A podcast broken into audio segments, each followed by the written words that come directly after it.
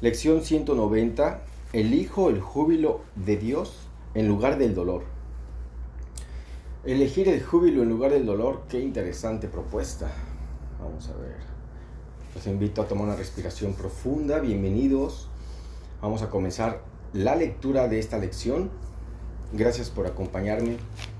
Hoy día, recuerden que la grabo hoy para usarla mañana o para los que ya están en Europa en un ratito más, en España. Esta, esta lección está en la lección, en la página, perdón, 388, página 388. Hoponopono Sur, first one. Es la primera en llegar, bienvenida. Gracias, vamos a comenzar la lectura ya en este momento. Porque el teléfono que me prestan para grabar se lo van a llevar, así que vámonos. El dolor es una perspectiva errónea. Cuando se experimenta en cualquier forma que sea, es señal de que no de que nos hemos engañado a nosotros mismos. El dolor no es un hecho en absoluto. curioso, ¿no? Sea cual sea la forma que adopte, desaparece una vez que se percibe correctamente. Pues el dolor proclama que Dios es cruel. Claro, ¿cómo podría... O sea, si yo siento dolor es porque siento que Dios es cruel. Y sentir que Dios es cruel es un autoengaño tremendo. ¿Cómo podemos sentir eso? Entonces quizá en nuestra mente escondido está esa idea, ¿saben?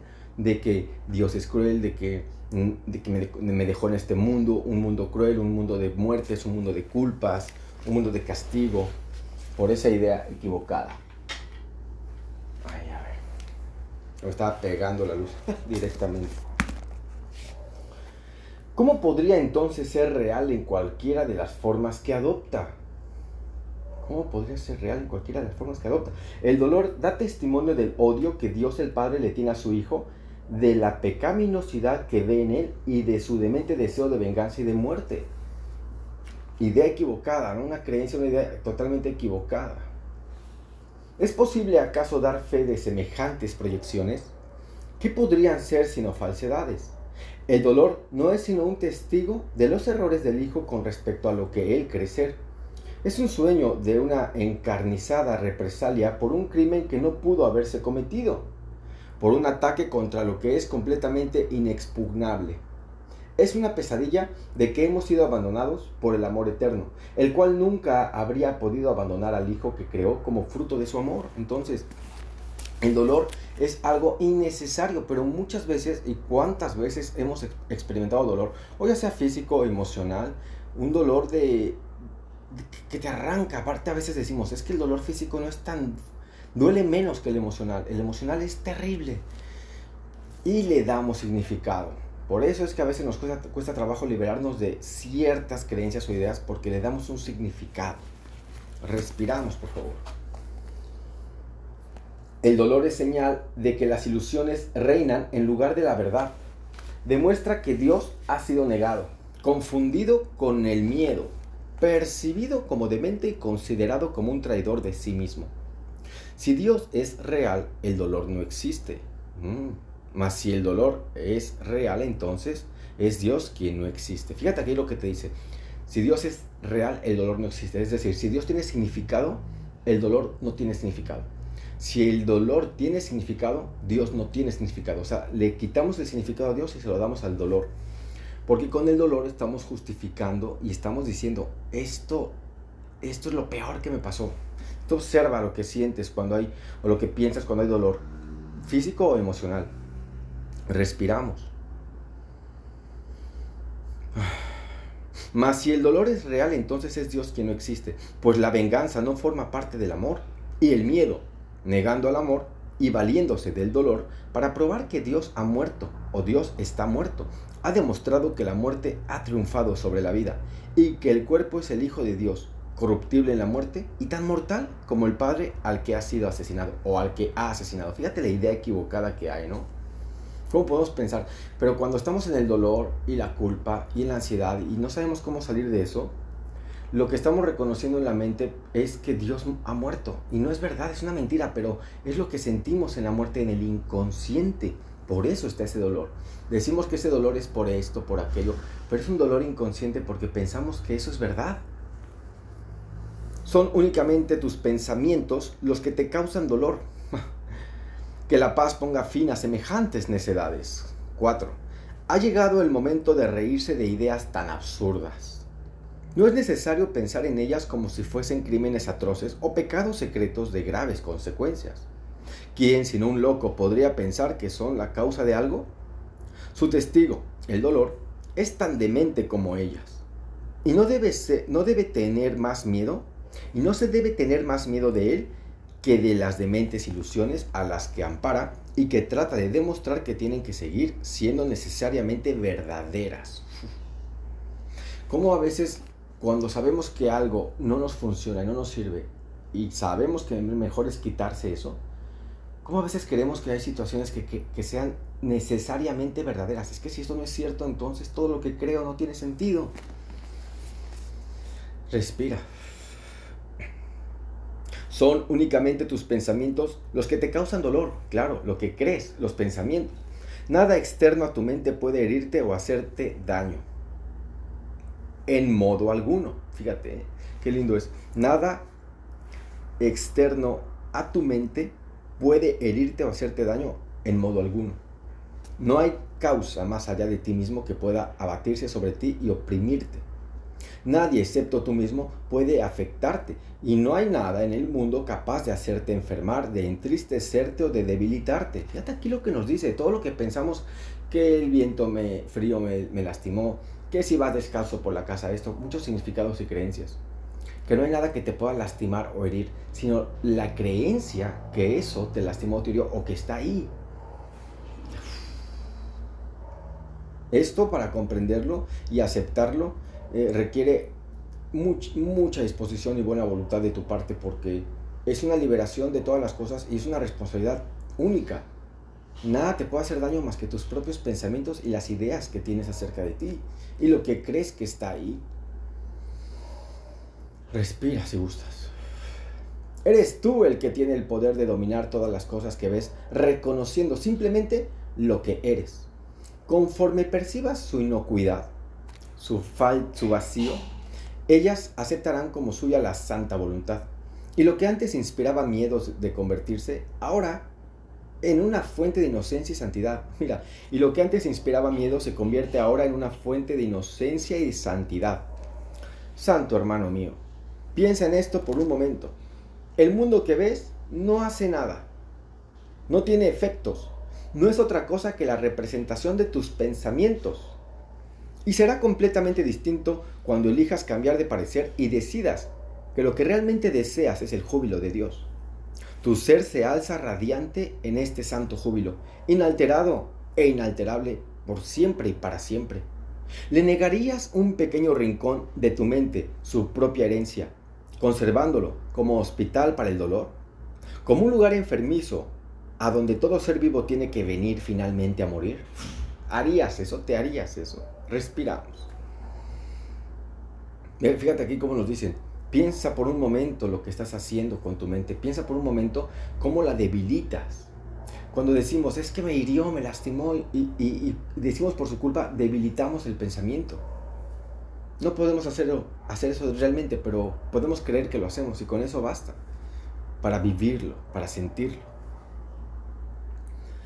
Tal vez parezca que el mundo te causa dolor. Sin embargo, al no tener causa, no tiene el poder de ser la causa de nada. Al ser un efecto, no puede producir efectos. Al ser una ilusión, es lo que tú deseas que sea. Tus vanos deseos constituyen sus pesares. Tus extraños anhelos dan lugar a sus sueños de maldad. Tus pensamientos de muerte lo envuelven en el miedo, mientras que en tu benévolo perdón haya la vida o haya vida.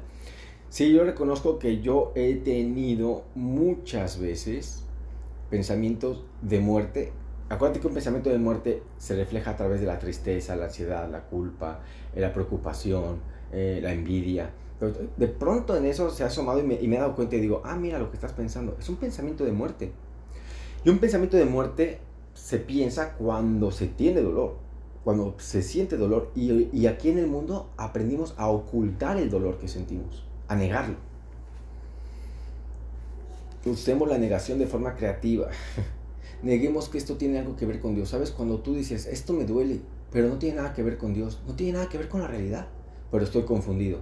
Ahí nos ayudamos, porque a veces queremos manejar las cosas. Aquí me comentan, me cuesta manejarlo. No lo manejes, ni lo trates tú de manipular.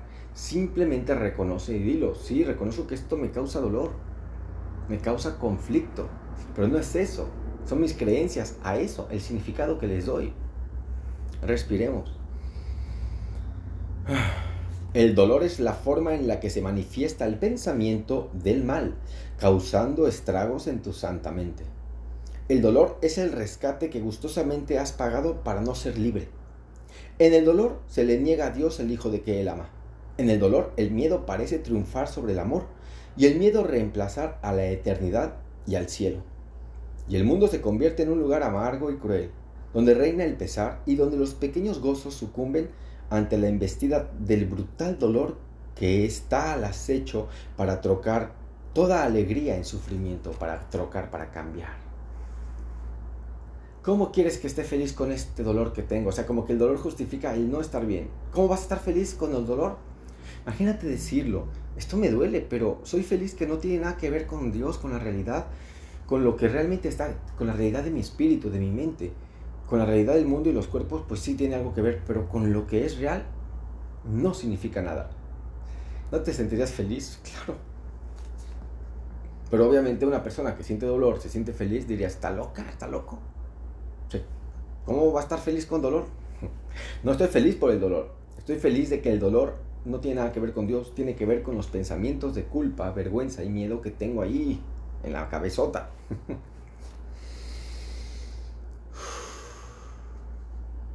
depón tus armas. O sea, déjalas, suéltalas. Y ven sin ninguna defensa al sereno lugar donde por fin la paz del cielo envuelve todas las cosas en la quietud, en la paz. Abandona todo pensamiento de miedo y de peligro. No permitas que el ataque entre contigo. Depón la cruel espada del juicio que esgrimes contra tu propio cuello y deja a un lado las devastadoras acometidas con las que procuras ocultar tu santidad. Wow, está, intenso este párrafo en el que dice, hazte un lado ya de pon tus armas. Y de poner las armas quiere decir, de quitas los juicios, haz a un lado los juicios. Las defensas son los planes, ¿sabes? Cuando hacemos defensas, cuando el curso te dice, has colocado una defensa, has hecho un plan. Planificar es colocar defensas porque planificar es creer que conozco el futuro, que sé lo que me conviene y por eso tengo que planificar. No digo que no organices, organizar es otra historia. Viajas, ¿qué organizas? El avión, el auto que te lleva, o sea, organizas el viaje. Pero planear que pase, ¿para qué? Que te sorprenda. Siempre planeamos y planear es poner una defensa porque le digo al espíritu, le digo a Dios, le digo a mi mente o al universo, no confío en ti. Respiramos. Abandona todo pensamiento de miedo y de peligro. No permitas que el ataque entre contigo. Depón la cruel espada del juicio que esgrimes contra tu propio cuello y deja a un lado las devastadoras acometidas con las que procuras ocultar tu santidad. Lo repetí porque está bien padre. Así entenderás que el dolor no existe.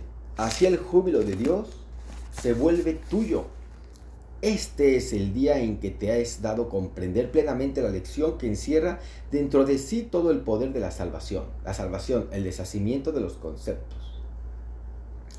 Fíjate, las armas que ponemos, las que te acabo de decir, aquí están. El dolor es una ilusión. El, el júbilo es real.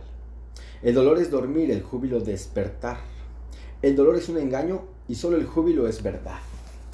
Por lo tanto, volvemos nuevamente a optar por la única alternativa que se puede elegir, ya que solo elegimos entre las ilusiones y la verdad, entre el dolor y el júbilo, entre el infierno y el cielo que la gratitud hacia nuestro Maestro inunde nuestros corazones, pues somos libres de elegir nuestro júbilo en vez del dolor, nuestra santidad en vez del pecado, la paz de Dios en vez de conflicto y la luz del cielo en lugar de las tinieblas del mundo. Tengo el poder de elegir, tengo el poder de decidir, elige de nuevo. Y a veces nosotros, o a veces nuestra, la mente, nuestra mente elige ver las cosas de una manera distinta a como realmente pueden ser. Entonces, esta lección nos invita, elijo el júbilo de Dios en lugar del dolor. Y es una elección. A veces pensamos que no tenemos elección y que esto que vivo no lo elegí y me duele y así es. Y, me aguanto o me lo banco, como dicen en Argentina o en otros lugares. Y no es así, lo elegimos. Entonces, si estoy eligiendo el dolor y no me doy cuenta, me he equivocado, me he confundido. Y reconocer que nos hemos equivocado y confundido es un acto de amor tremendo. Date ese acto de amor, reconoce que te confundiste y elige de nuevo. Y a practicar en las mañanas, de 5 minutos en adelante, lo que quieras. Lo que quieras. Si puedes más de media hora, regalazo. En la noche, de 5 minutos en adelante, lo que quieras. Durante el día, cada vez que el reloj marque la hora en punto, repites tu lección. ¿Ok? Pues a practicar. Los dejo porque el teléfono con el que grabo las lecciones que está acá eh, se lo van a llevar. Así que muchas gracias a las personas en el WhatsApp. Un beso y un abrazo y hasta luego. Bendiciones.